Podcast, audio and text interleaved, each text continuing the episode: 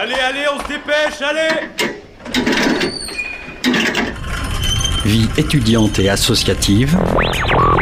c'est la grande voile Écologie. Il a pas de voile, abruti Politique, culture et société. Immersion dans 10 secondes Et parfois un soupçon de sport.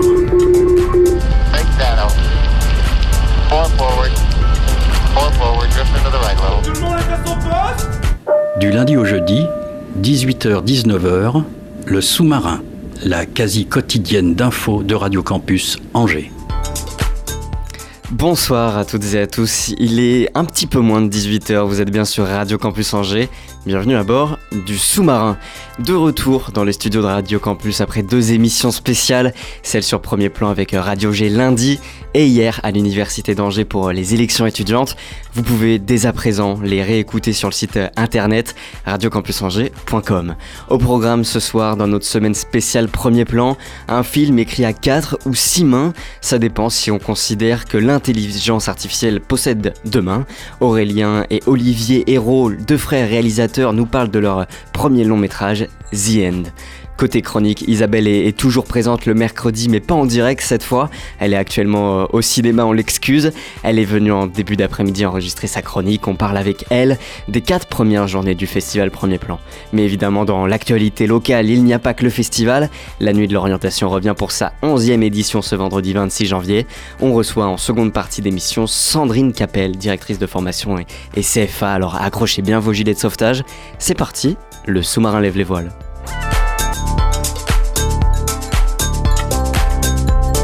Je le disais dans le programme juste avant, un film écrit à l'aide de l'intelligence artificielle au programme de premier plan. Évidemment, ça intrigue. Le sous-marin est allé à la rencontre des deux frères réalisateurs de The End. On les écoute. Si vous avez visionné la bande-annonce ou le film The End, peut-être que vous n'avez rien compris, que vous l'avez trouvé déjanté, que vous avez envie de parler au réalisateur, que vous êtes posé plein de questions. C'est pourquoi le sous-marin, notre émission, reçoit ce soir les deux réalisateurs de The End, Olivier et Aurélien Hérault. Bonsoir. Bonsoir. Bonsoir le sous-marin. Le long métrage, votre premier long métrage euh, est en compétition cette semaine euh, dans Premier Plan dans la catégorie diagonale. Il pouvait pas être euh, ailleurs que dans cette catégorie. Euh, oui, je pense que la catégorie a même été euh, euh, inventée pour notre film spécialement. C'est-à-dire? Euh, bah, C'est-à-dire qu'il fallait lui trouver une place et euh, il ne pouvait pas être, ne pas être sélectionné. Et donc euh, on a dû créer une sélection pour pouvoir l'envisager et, pas qu'il dénote de trop. Il fait des blagues. Non, effectivement, la, catégorie existait avant et c'est super que dans les festivals, pour pouvoir à la fois présenter plein de films à, à un public plus large comme la grande salle, euh, 1200 places, qu'on n'aurait jamais rempli, mais d'avoir une section, d'autres sections et de, et de pouvoir représenter des films un peu plus étranges, un peu plus euh, bizarres et différents parfois dans la narration comme le nôtre. Vous étiez là pendant la, la séance. Hier, ça vous a fait quoi un lundi matin de voir cette salle remplie Euh, alors c'était- bien pour nous parce qu'on n'avait pas vu depuis quelques mois, depuis, euh, depuis l'étrange festival où on avait été sélectionné et présenté en, mois de septembre. Donc on avait eu un, enfin moi à titre perso j'ai vu un, un, œil un peu neuf, j'ai pu l'apprécier un peu moins stressé et puis euh, c'est toujours bien de, de recueillir les impressions du public parce que c'est un film qu'on a fait en pensant vraiment au spectateur et en pensant à tiens est-ce qu'il peut rire à cet endroit, qu'est-ce qu'il va ressentir? Ou être angoissé etc. Et donc on a pu ressentir le film, ça c'est super agréable. Ouais, et moi j'étais surtout là pour vérifier que pendant euh, une, sé- une séquence un peu particulière, il n'y ait pas de crise d'épilepsie et tout s'est bien passé, donc euh, tout va bien. Vous êtes justement resté pen- pendant la séance. De quel œil on, on regarde son propre film? Alors là, ça va mieux, comme l'a dit Olivier, on, ça faisait longtemps qu'on l'avait pas vu et on- on- dans d'autres festivals qu'on a pu faire, on, on l'avait pas vu euh, avec le public et puis euh, on l'avait vu qu'une fois avec le public à la première mondiale. euh, euh, donc à Paris à l'étrange festival et c'était un peu douloureux. Bah, on était l'un à côté de l'autre, on, on se tenait pas la main mais on, sentait qu'on était de cet ordre-là parce que c'est la première fois qu'on le présentait. Il y avait plein de gens de l'équipe aussi qui, qui n'avaient rien vu du film et qui ne savaient pas grand chose du film finalement. Et euh, ouais, c'était un peu douloureux. Et là, hier, on a un peu plus apprécié et, et c'était sympa quand il y avait les rires, euh, voilà. Et puis, euh, il n'y a pas eu tellement de personnes à partir pendant le film, donc ça aussi c'était appréciable. Moi, j'en ai pas vu en tout cas de personnes partir pendant, pendant le film.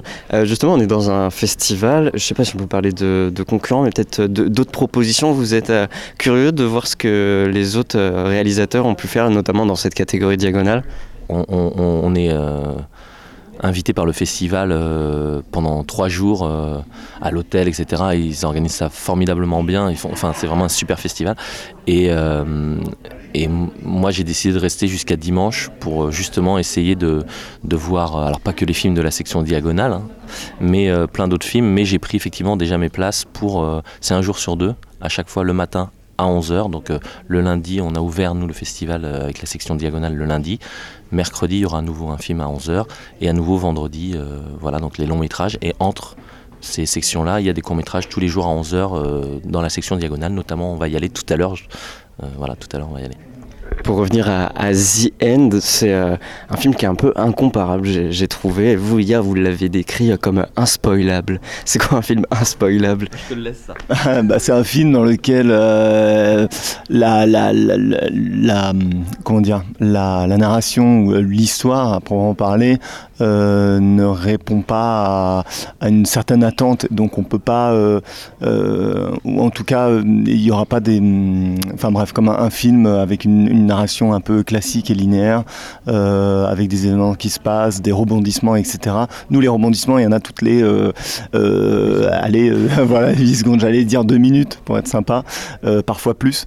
Et je pense qu'il est impossible de présager de la suite. Donc, de toute façon, même si on disait il y a telle chose, telle chose, ou qu'on disait qu'il y a un lapin qui parle, voilà, je l'ai dit, euh, impossible de présager ce qui se passe et, et- et- et de la teneur de la scène. Donc, euh, voilà, à peu près.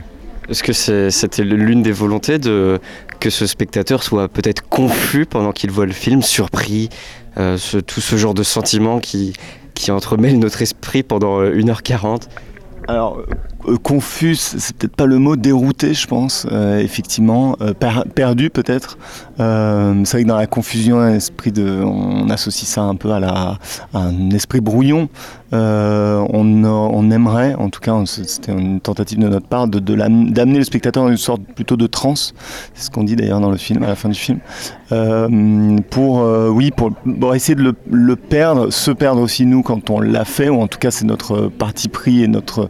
Il y a un personnage qui le dit de façon un peu méta. Est-ce qu'on n'est pas là en train de, se perdre pour mieux trouver notre chemin? Et c'est ce qu'on propose aux- aux spectateurs de peut-être le perdre. Donc euh, se perdre pour euh, entrevoir de nouvelles choses et euh, effectuer un lâcher prise et se laisser euh, porter.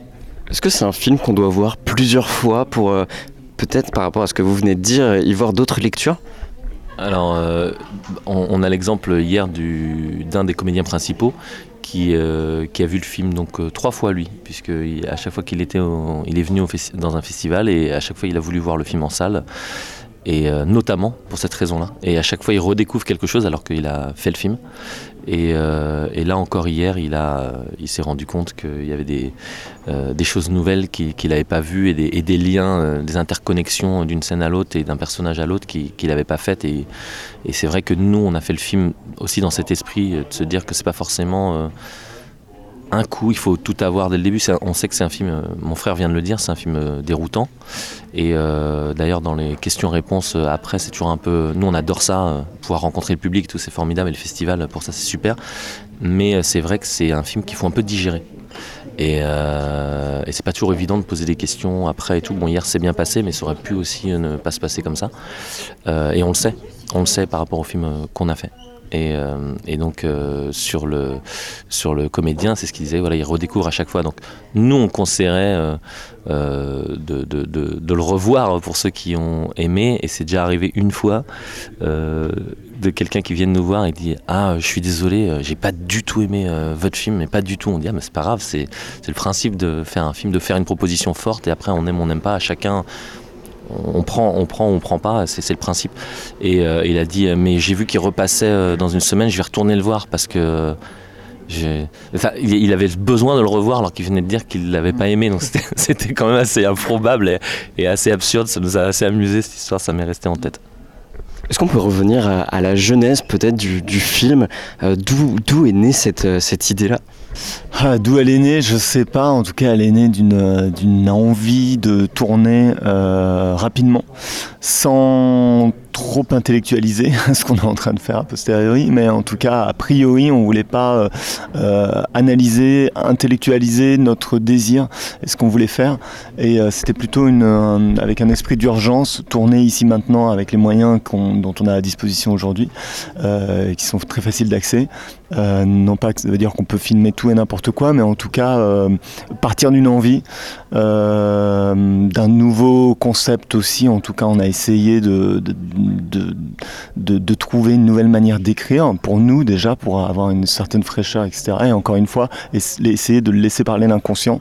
Donc euh, plutôt de, d'être dans l'action et après évidemment d'avoir un rapport plus intellectuel, à savoir qu'est-ce qu'on raconte, comment on y va, qu'est-ce que, quels sont les personnages, etc. Euh, voilà, je dirais la, la genèse. et, et justement, vous avez utilisé une pratique que moi j'ai découvert pendant ce film, euh, le cadavre exquis. Est-ce que vous, vous pourriez m'expliquer en quoi ça consiste? Bah, c'est une- c'est vraiment une logique de rebondissement euh, inventée donc par, par les surréalistes et qui euh, bah, donc euh, André Breton etc euh, puis Dali il y a un film qui sort hein, d'ailleurs à propos de Dali mais tout. Mais euh, c'est vraiment une, technique pour essayer en fait de revenir à un art un peu euh, primaire. Donc pas primaire forcément dans la forme mais primaire comme par exemple c'est un peu exagéré, mais c'est un peu l'idée. C'est comme un enfant qui fait un dessin, il, il se pose pas la question comment il va être exposé. euh, c'est un besoin, c'est un besoin de faire ce dessin et de, faire la chose. Donc, euh, euh, ils ont inventé des techniques, notamment dans l'écriture automatique et notamment le cadavre exquis, pour faire parler leur inconscient. Et donc essayer d'avoir leur inconscient qui, ressort dans l'art qu'ils pratiquent. Donc ça a été dans la peinture, dans le dessin, et aussi dans un roman qu'ils ont écrit à plusieurs mains. Alors nous, on a écrit aussi le film du coup euh, à quatre mains euh, avec Olivier, et euh, si l'intelligence artificielle avait des mains, ça serait à six mains du coup. Et on s'est dit qu'il y avait un, rebondissement, une triangulaire qui était intéressante avec ça pour le scénario. Pour, voilà. Donc on a fait un, un cadavre exquis avec nos deux cerveaux euh, de frères et euh, une intelligence artificielle également pour, euh, se mettre en porte-à-faux et pour avoir des, bugs, euh, des erreurs, des choses un peu, bizarroïdes et très absurdes. Et l'absurde nous intéresse beaucoup parce qu'on trouve que ça, parle du, finalement, ça parle assez du, présent, du contemporain, mais décalé, dans un monde un peu décalé, un, monde un peu, faux, mais qui finalement parle beaucoup en miroir du nôtre. Pourquoi l'avoir utilisé justement cette, euh, cette intelligence artificielle? C'était à, 4, il y a 4, enfin plus de 4 ans peut-être, j'imagine maintenant que vous avez fait ce, ce choix-là. Euh, je sais pas si je saurais répondre à cette question. euh, je voulais partir déjà du, fait qu'on voulait éviter, euh, et ça fait rapport avec la, question précédente, éviter d'écrire quelque chose qu'on aurait encore une fois, euh, dont on aurait totalement les clés nous-mêmes, et, de d'effectuer une simple mise en boîte de ce scénario, parce que finalement, voilà, d'avoir fait le film avant, d'avoir eu l'impression d'avoir fait le film avant de le faire, qui peut être assez désagréable. Euh, et donc l'intelligence artificielle nous a aidé, je crois, à, sortir un peu de nous, à sortir un peu parce que c'est un peu difficile.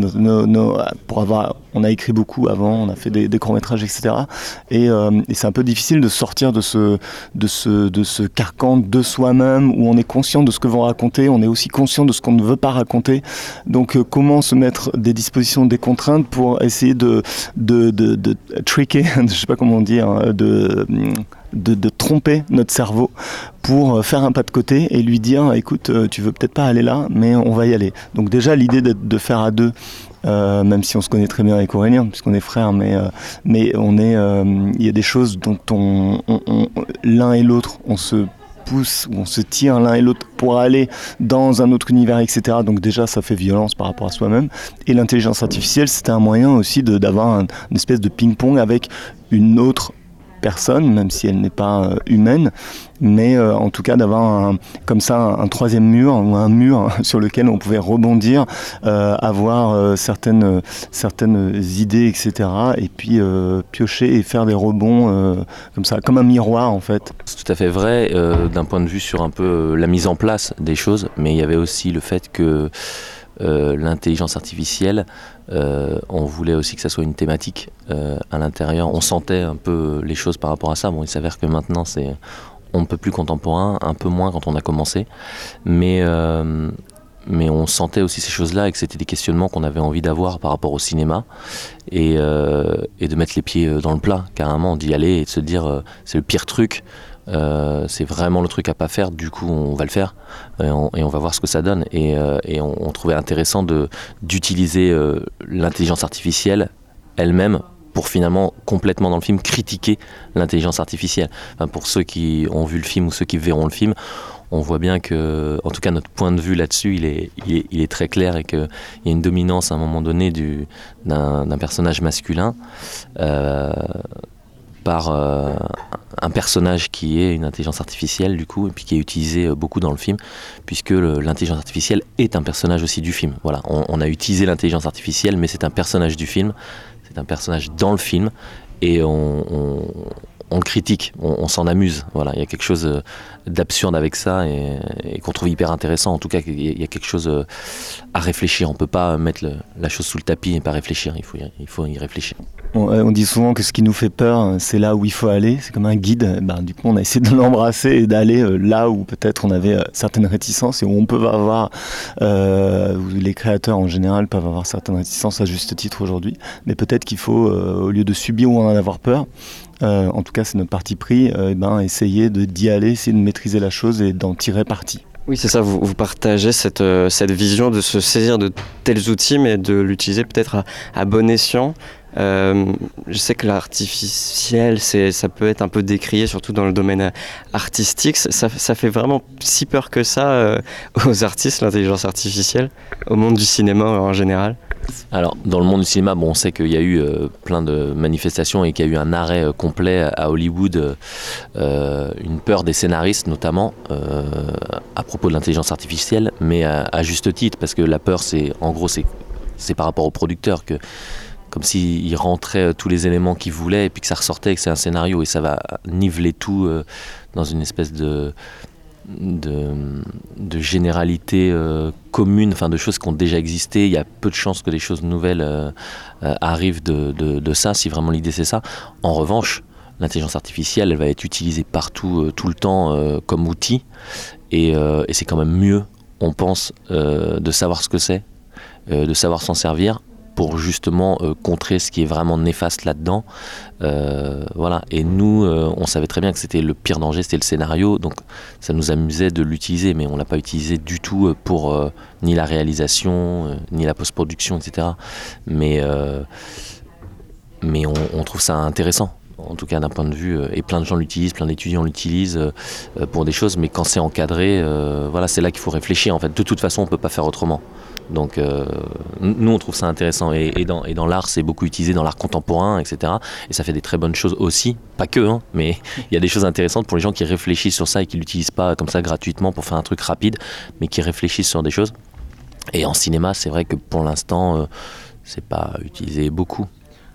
Je crois que, je crois que l'intelligence artificielle a, ce mérite, euh, va avoir ce mérite de nous pousser à nous challenger euh, nous-mêmes en tant que créateurs et à, pousser, à, nous pousser à, trouver une chose, non pas à inventer, à réinventer la roue. Je crois qu'on n'invente rien, mais on peut la réinventer dans le sens où on, creuse notre singularité. Je pense que l'intelligence artificielle, là où elle a déjà pris euh, ses, euh, ses marques et, ses, et, euh, et a remplacé peut-être certaines choses, euh, je pense que c'est là où déjà l'être humain euh, avait déjà lâché. C'est des choses qui, euh, comme je sais pas, en, en- en musique, de la musique comme ça qu'on fait pour euh, de la musique au kilomètre ou, euh, ou dans les scénarios pour des choses qui sont ultra formatées, etc. Là, oui, l'intelligence artificielle a sans doute euh, déjà euh, un intérêt et peut-être euh, euh, elle, est, elle est déjà au niveau.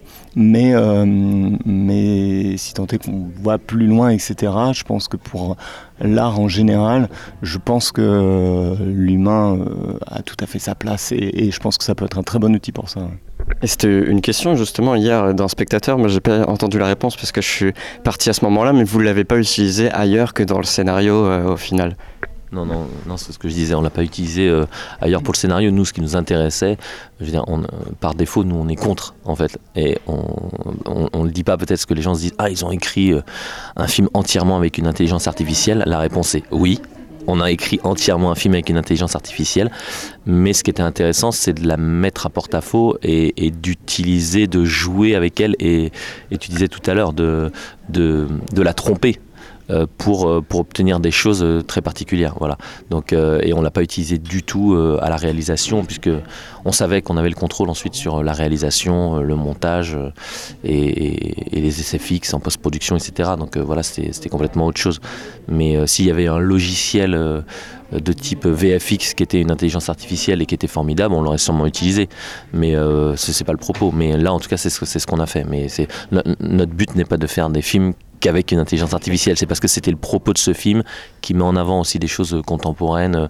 Euh, les gens l'ont pas vu, j'imagine, euh, pour l'instant vos auditeurs, mais euh, du coup, voilà, il y a, ce rapport dans le film à la technologie un petit peu. On n'est pas dans la facilité comme euh, peuvent l'être utilisés, par exemple, euh, comme les étudiants euh, ve- peuvent aller sur euh, ChatGPT et, faire un plan pour leur cours. On n'est pas là-dedans. Bah, surtout que ça ne nous intéresse pas vraiment, c'est-à-dire que je je suis pas contre d'aller chercher, d'é- d'écrire sur ChatGPT ce qu'on aimerait qu'elle nous donne, etc.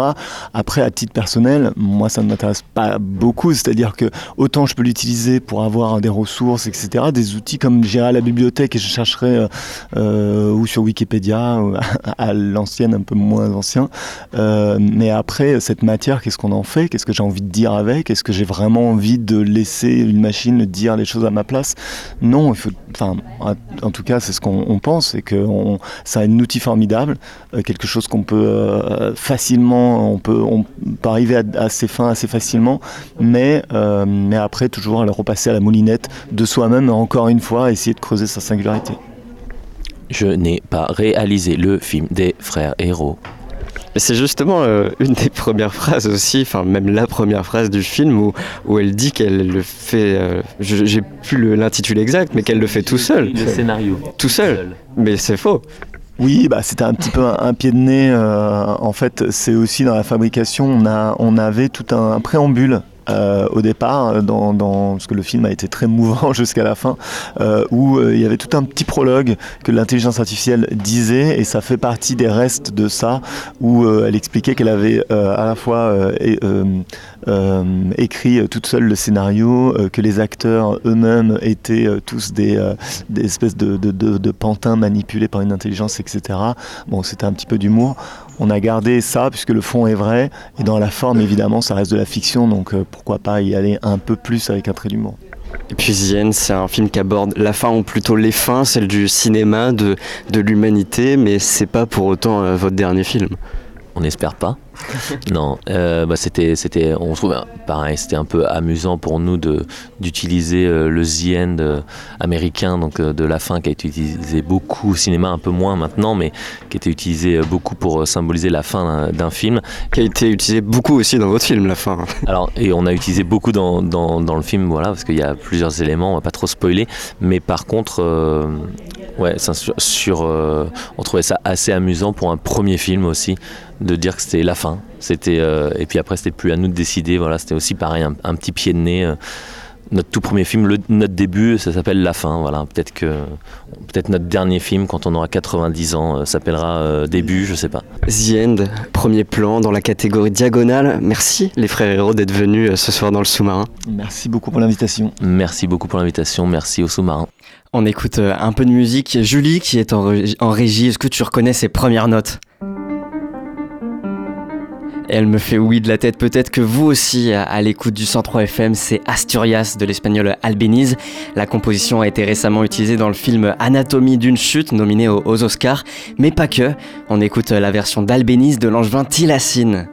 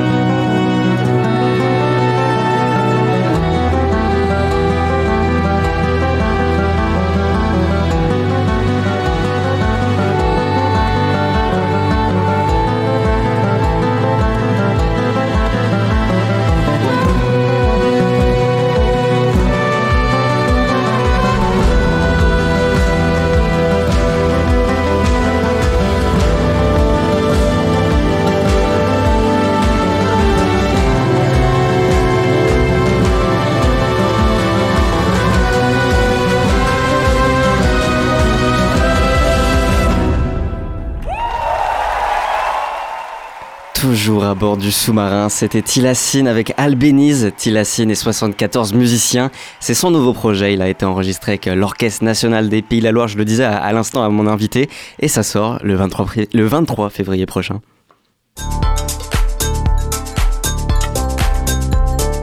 On change de sujet désormais, on, en a fini avec euh, premier plan pour le moment parce qu'on retrouvera Isabelle pour euh, sa chronique tout à l'heure. Mais évidemment, on- on continue tout au long de la semaine de vous proposer des interviews inédites avec les réalisateurs, réalisatrices des films, les personnes de l'ombre du festival, des chroniques coup de cœur et j'en passe. J'ai été rejoint par euh, Sandrine Capel dans les studios, elle est directrice de formation et CFA. Bonsoir. Bonsoir. Vous êtes euh, allé voir, vous, des, des séances de premier plan euh, cette année? Ah oui, oui, oui. D'ailleurs, on est partenaire avec Premier Plan au niveau de la CCI. Euh, donc, on va découvrir forcément la sélection, les différentes sélections dans les différentes catégories. Il y a des rétrospectives comme Ken Loach, voilà, que, que je suis attentivement. Vous avez eu un, un coup de cœur pour le moment? Ah, coup de cœur, euh, non, parce que j'ai pas encore tout à fait fini, mais Ken Loach, oui, euh, Hyde, de- de- c'est Danny Blake, c'est ça hein, le prénom, hein. Euh, c'est quand même très marquant. Moi, Dani- moi, Daniel Blake. C'est Daniel, ça j'ai dit Danny, mais c'est ça, voilà. On parle avec vous euh, ce soir, et pas jusqu'à la fin de l'émission parce qu'on a interverti avec la chronique d'Isabelle, euh, de la 11e édition cette année de la Nuit de l'Orientation. C'est ce vendredi 26 janvier de 17h à, à 22h. Euh, la, nuit, la Nuit de l'Orientation, c'est quoi? À l'occasion des, des 10 ans, ça a été résumé euh, par une vidéo YouTube en, en quatre étapes, mais cette année, vous en avez rajouté une. Je me teste, je me questionne, je prends du temps pour moi, je rencontre des professionnels, et la finalité, je me, je me réoriente ou je m'oriente. C'est bien résumé? Tout à fait, effectivement. Alors même si la nuit de l'orientation euh, est libre hein, pour chacun et chacune en fonction de ses besoins, on essaie de mettre en place un parcours pour guider en fonction de la maturation du projet les uns et les autres. Et cette notion de parcours est intéressante. Alors s'il y a une étape supplémentaire par rapport à l'année dernière, c'est parce qu'on a de plus en plus de propositions d'ateliers, d'animation. Et donc l'idée c'est d'avoir plusieurs clés d'entrée. Euh, je me teste, c'est peut-être pour, euh, en fonction de ce qu'on aime, de ce qu'on est, pouvoir avoir une vision un peu globale de tous les univers professionnels qui pourraient m'intéresser. Je me questionne, là on va participer à des ateliers, on va être guidé. Donc on a des associations, euh, l'association d'étudiants La Fève, on a euh, Face Agir contre l'exclusion, on a l'association Jeunesse Entreprise qui organise des ateliers euh, pour accompagner ce questionnement. Donc à travers des aspects très très ludiques. On a des ateliers dans cette partie-là aussi, je me questionne, pour les parents, parce qu'on va en reparler, mais la nuit, l'orientation, elle est pour les plus jeunes, les moins jeunes, et les plus jeunes sont souvent accompagnés par les parents pour qu'ils euh, apprennent à, en tout cas, qu'ils comprennent leur place et leur rôle, c'est pas toujours facile. Voilà, donc c'est vraiment la nouveauté. Après, le point d'orgue de la nuit, l'orientation reste vraiment la rencontre avec les pros. Hein, les chambres de commerce et d'industrie, c'est ça leur valeur ajoutée, c'est mobiliser les professionnels pour accompagner la réflexion sur les métiers et les univers professionnels. À quoi elle, elle est liée cette euh, augmentation des ateliers? Alors, euh, peut-être à, à l'envie euh, de nos partenaires de pouvoir voilà, nous faire ces propositions. Et je pense qu'aujourd'hui, la nuit de l'orientation est bien intégrée dans le paysage local au niveau du département, du, département pardon, de Maine-et-Loire, en complémentarité d'autres temps forts. Et parce que la nuit, c'est peut-être un événement un peu singulier, hein, euh, qui s'organise en soirée, qui est devenu un rendez-vous, effectivement, des uns et des autres. Et on aborde, en tout cas, c'est notre, notre ambition, cette question combien sérieuse et importante, mais d'une manière, voilà, euh, euh, fluide, euh, festive, il y a de la musique, il y a de la relaxation, pour en faire quelque chose de dépassionné et surtout de constructif. Oui, parce que la, la majorité des, forums pardon, d'orientation, euh, ils se déroulent euh, la journée. Mm. Et je pense que c'est vraiment l'une des premières choses qui nous fait tilter en, en voyant cet événement, c'est ils se déroulent de nuit. Et donc, euh, c'est vraiment pour ça, ce choix. Ce choix, cette ambiance, effectivement, et puis pour se dire, bah tiens, voilà, on, on finit, on, on finit nos cours, hein, qu'on soit au collège, au lycée, à l'université, on finit notre travail, et on vient soit de suite après, ou alors tiens, après le repas, on vient faire un tour entre 17h et 22h. Je pense qu'on a une, une, une plage horaire suffisamment large, vraiment pour aller piocher, aller passer un petit peu de temps et rencontrer. C'est un lieu de rencontre et d'échange. Qu'est-ce qu'ils viennent chercher, ces jeunes? Ils, arrivent avec une idée en tête, ils sont perdus? Oh, il y a de tout. Il y a, il y a ceux qui viennent avec euh, une idée, mais qui veulent aussi la conforter. Et ça, c'est important aussi à travers le projet de conforter. Et puis il y a ceux, oui, qui se posent plein de questions. Et on est là aussi, non pas pour euh, trouver une réponse ce soir-là, hein, ça serait trop prétentieux, mais vraiment pour les aider en tout cas à élargir un maximum le champ et à avoir quelques réponses à leurs questions.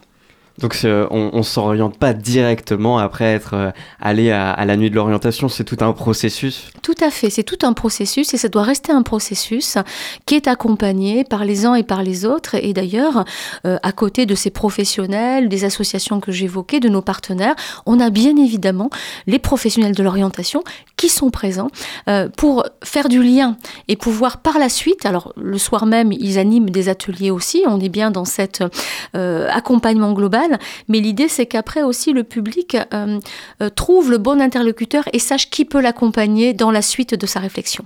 Et vous, c'est marrant parce que je, prends des, exemples de thématiques que j'abordais juste avant, je prends du temps pour moi, je me questionne. On n'est pas du tout ici dans, dans l'urgence de faire un choix. C'était une volonté de votre part? C'est une volonté, euh, d'abord parce qu'il n'y a jamais aucune urgence, même si j'ai bien conscience qu'il y a un calendrier de l'orientation. On sait, il y a Parcoursup, voilà. Mais, derrière, euh, c'est aussi se dire, l'orientation, elle se construit par étapes. On peut euh, engager une voie et demain se dire bah c'était pas la bonne. D'abord c'est pas c'est pas une histoire d'être la bonne ou pas la bonne. Euh, c'est des choix que qu'on re-questionne au fil de la maturation. Donc l'orientation ça s'inscrit vraiment tout au long de la vie et, le fait d'aborder ces questions de d'abord d'apprendre à se connaître c'est ça aussi qui permettra d'éclairer aujourd'hui ou demain vraiment euh, la réflexion autour de ce projet et, et son, son orientation. C'est d'ailleurs un peu le, le leitmotiv de cette édition. Euh, on s'écrit en gros s'orienter sans stress. Mmh. On peut vraiment s'orienter sans stress? Oh, c'est stressant, on le sait, mais derrière, est-ce que c'est stressant parce qu'on ne sait pas ou est-ce que c'est stressant parce que certains euh, nous disent qu'il y a des échéances? Donc c'est aussi ce message qu'on fait, passer là. Et, je, le dis, je le réaffirme, aujourd'hui, plus qu'hier, mais vraiment, euh, il y a des passerelles qui existent. On, ne se trompe jamais. Euh, on prend simplement des, des, des, des, voies à un moment donné qui nous semblent pertinentes par rapport à ce qu'on ressent, ce qu'on a envie. On a le droit demain de changer. De toute façon, on fera tous et tous un métier différent, plusieurs métiers tout au long de notre vie. Donc l'idée, c'est vraiment d'être dans ce cheminement pour qu'à chaque fois, nos choix correspondent vraiment à nos envies à l'instant T et qu'on soit éclairé par la réalité aussi. C'est-à-dire qu'il y a le choix de ce qu'on aime, de ce qu'on a envie, et puis il y a la réalité. Il y a ces professionnels qui sont là pour nous dire aussi ce que sont les métiers aujourd'hui, parce qu'ils ne sont pas les mêmes qu'hier. Euh, ils vont évoluer, ils vont se transformer. Donc c'est ça aussi, c'est confronter son projet, son envie personnelle avec la réalité aussi de terrain. Donc euh, si je reprends vos propos, euh, on fait plusieurs métiers dans, dans la même vie? Oui. Ouais. Oui, oui, vous êtes jeune. je ne sais pas quelle est votre projection, mais, oui, oui, définitivement, oui. Mais en tout cas, vous mettez aussi en avant euh, l'erreur de parcours. Elle est acceptée, euh, au contraire, peut-être même qu'elle est encouragée. Oui. D'ailleurs, on a un problème en France, on appelle ça une erreur. On, va dire les changements, les changements de parcours. une erreur, par exemple. En tout cas, je préfère parler aujourd'hui de changement de parcours. Et je pense qu'en fonction de son âge, de son contexte, de son environnement, euh, oui, on peut aspirer à d'autres moments à, s'orienter vers d'autres choix. Et, on le constate de plus en plus. Euh, des personnes, à un moment donné, se questionnent sur euh, est-ce qu'ils ont envie de continuer à faire ce métier ou est-ce qu'ils n'ont pas envie ben, d'essayer totalement autre chose. L'orientation, euh, ça stresse. Deux tiers des jeunes de 18 à 25 ans. Ce sont les chiffres d'une enquête menée en 2018 par euh, le Centre de recherche de l'étude et l'observation des conditions de vie. Euh, est-ce qu'il y a vraiment des, réelles solutions pour diminuer ce stress ou, ou pas? Alors, le stress, il est lié au fait qu'on ne sait pas. Et je pense que oui, il faut accepter aussi de pas savoir, il faut accepter de... de, de, de... Alors c'est pas simple, hein, surtout quand, quand, on est jeune, donc ce qui peut peut-être euh, se gérer, c'est l'accompagnement qu'on met en place à côté. C'est-à-dire que le paradoxe, c'est qu'on on est à une époque où il n'y a jamais eu autant d'informations hein, sur les différentes voies possibles et sur les métiers. Mais aujourd'hui, il y a tellement d'informations qu'arriver à trouver l'information qui nous correspond, c'est pas toujours facile. Et donc l'idée, c'est aussi d'accompagner. Là, il faut faire confiance à des professionnels. Euh, il faut se faire confiance aussi. Donc oui, je suis naturellement optimiste, mais je crois profondément que c'est vraiment dans l'accompagnement du projet qu'on pourra diminuer ce, stress, ou en tout cas le, transformer positivement, transformer cette énergie au service de son, de son projet. Est-ce que vous aussi, à, titre personnel, vous avez eu des, difficultés dans votre orientation? Euh, en tout cas, peut-être, alors je suis d'une autre génération, donc euh, peut-être qu'à euh, à mon époque, euh, ont, détourné en fait euh, ces incertitudes, hein, ces questionnements, euh, par la poursuite d'études. Donc effectivement, j'ai eu la chance de pouvoir poursuivre euh, assez loin mes études, ce qui, voilà, ce qui correspondait aussi à mon envie, à mon besoin, mais du coup, ça m'a laissé plus de temps.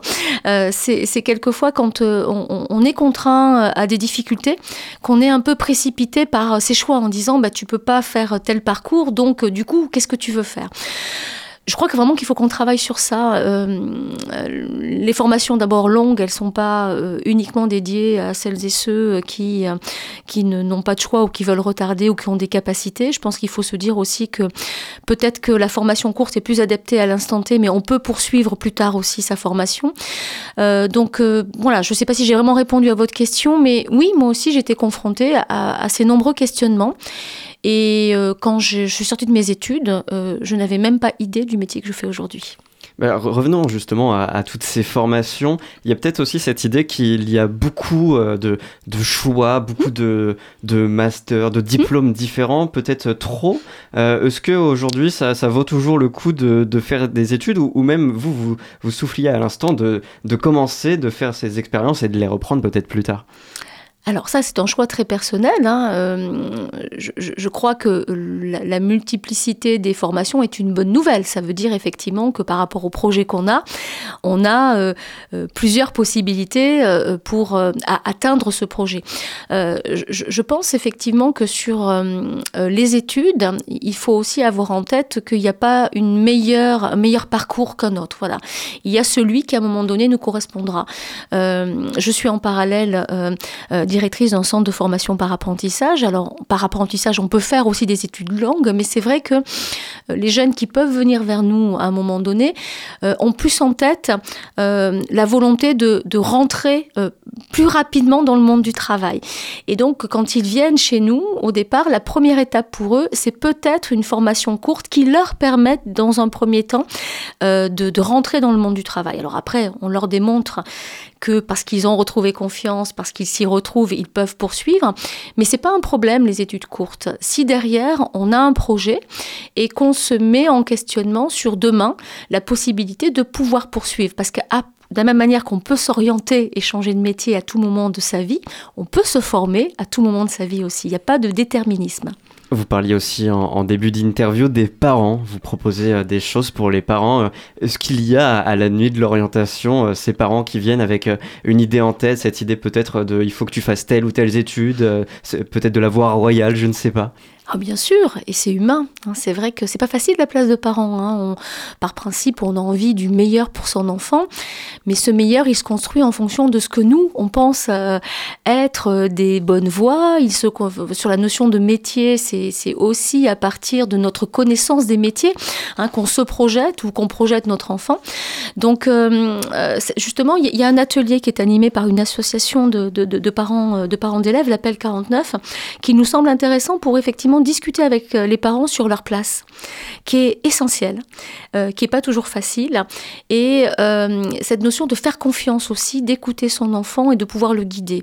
Euh, voilà, bien modestement, je pense que c'est un, un enjeu essentiel parce que les parents sont essentiels dans l'accompagnement du projet d'orientation de leur enfant. En tout cas, on retrouve tout ça au programme de la nuit de l'orientation. C'est ce vendredi 26 janvier de 17h à 22h. Vous pouvez rappeler le lieu rapidement. Alors c'est sur le campus Pierre Cointreau euh, à Angers. Merci Sandrine Capel d'être passée ce soir dans le sous-marin. Merci à vous. Je ne sais pas comment vous découvrez de nouveaux artistes, vous. En tout cas, euh, je vous conseille d'aller fouiller dans les programmations des petites salles. C'est comme ça que j'ai découvert Dali. Il a sorti euh, plusieurs projets cette année. Euh, on écoute tout de suite Lambeau Blanche de Dali à bord du sous-marin. Je pense que c'est lourd. Elle joue du piano dans son salon. Elle joue du piano dans son salon. Si elle se retourne, elle voit la tour Eiffel. Elle n'a pas vraiment la pression. Elle est née dans un boudoir Chanel. Elle raconte que la mode est un milieu qui la dégoûte. Elle en a ras-le-bol que les gens préfèrent l'argent à l'amour. Elle veut sauver le monde. Mais elle vit trop loin du mien. On a discuté sur ce pont en entremêlant nos mains. Quartier Chanel Dior sont sa tenue ce lundi soir. Elle pleure, tellement déçue de moi. Je découvre avec stupeur que rien n'est plus fragile que le petit cœur d'une bourgeoise. Oh.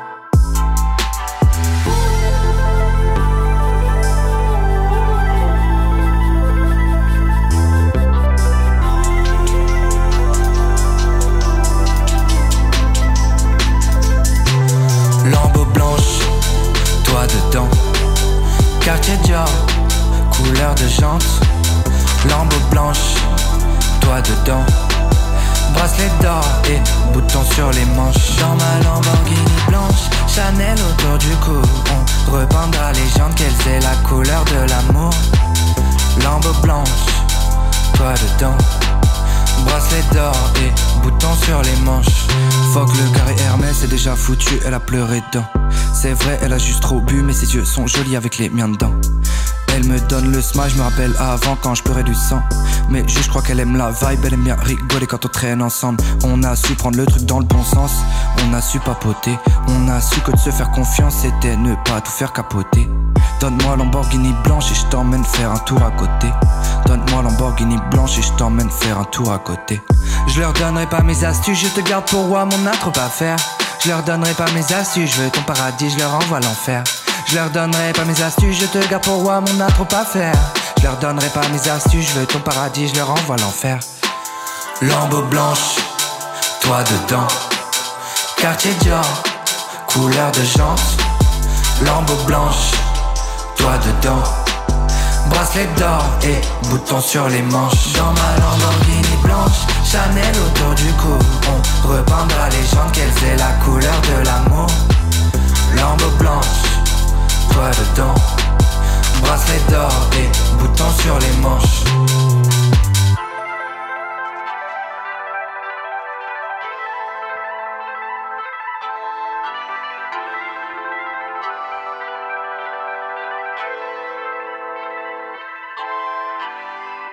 18h44 à bord du sous-marin, vous êtes toujours sur Radio Campus Angers. On vient d'écouter Dali avec euh, le titre Lambeau Blanche sur le Centre FM.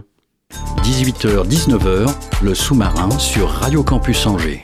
Nous sommes à mi-parcours du festival Premier Plan et à l'occasion Radio Campus Angers réalise de nombreuses interviews, chroniques, analyses.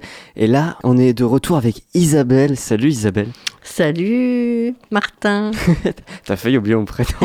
tu vas bien bah Oui, mais tu sais, quand on est au festival, on sait à peine où est-ce qu'on habite hein, après. Euh. et toi, tu as déjà fait de, de, belles découvertes et une ambiance qui va crescendo dans les salles. Oui, on est à mi-parcours du festival et déjà, ça chauffe pas mal. Et et d'ailleurs, euh, c'est bien parce que ça avait démarré assez doucement, mais c'est normal parce qu'on avait les discours des officiels de la séance euh, d'ouverture. Et puis aussi la projection d'un film euh, à la forme très classique, presque conventionnelle, La nouvelle femme de Léa euh, Todorov, alors que c'est sur euh, la médecin euh, et pédagogue Maria Montessori, qui en fait a créé cette pédagogie à la fin 19e. Moi, je pensais que c'était plus récent. Et tu sais, c'est une euh, pédagogie qui est basée sur la liberté d'apprentissage. Et il paraît même d'ailleurs que les deux fondateurs de Google, qui ne se connaissaient pas avant de créer Google, sont passés aussi par une école Montessori. ça, hein ça, fait beaucoup parler des écoles Montessori. Il y en a plein qui sont passés par De plus en plus, oui.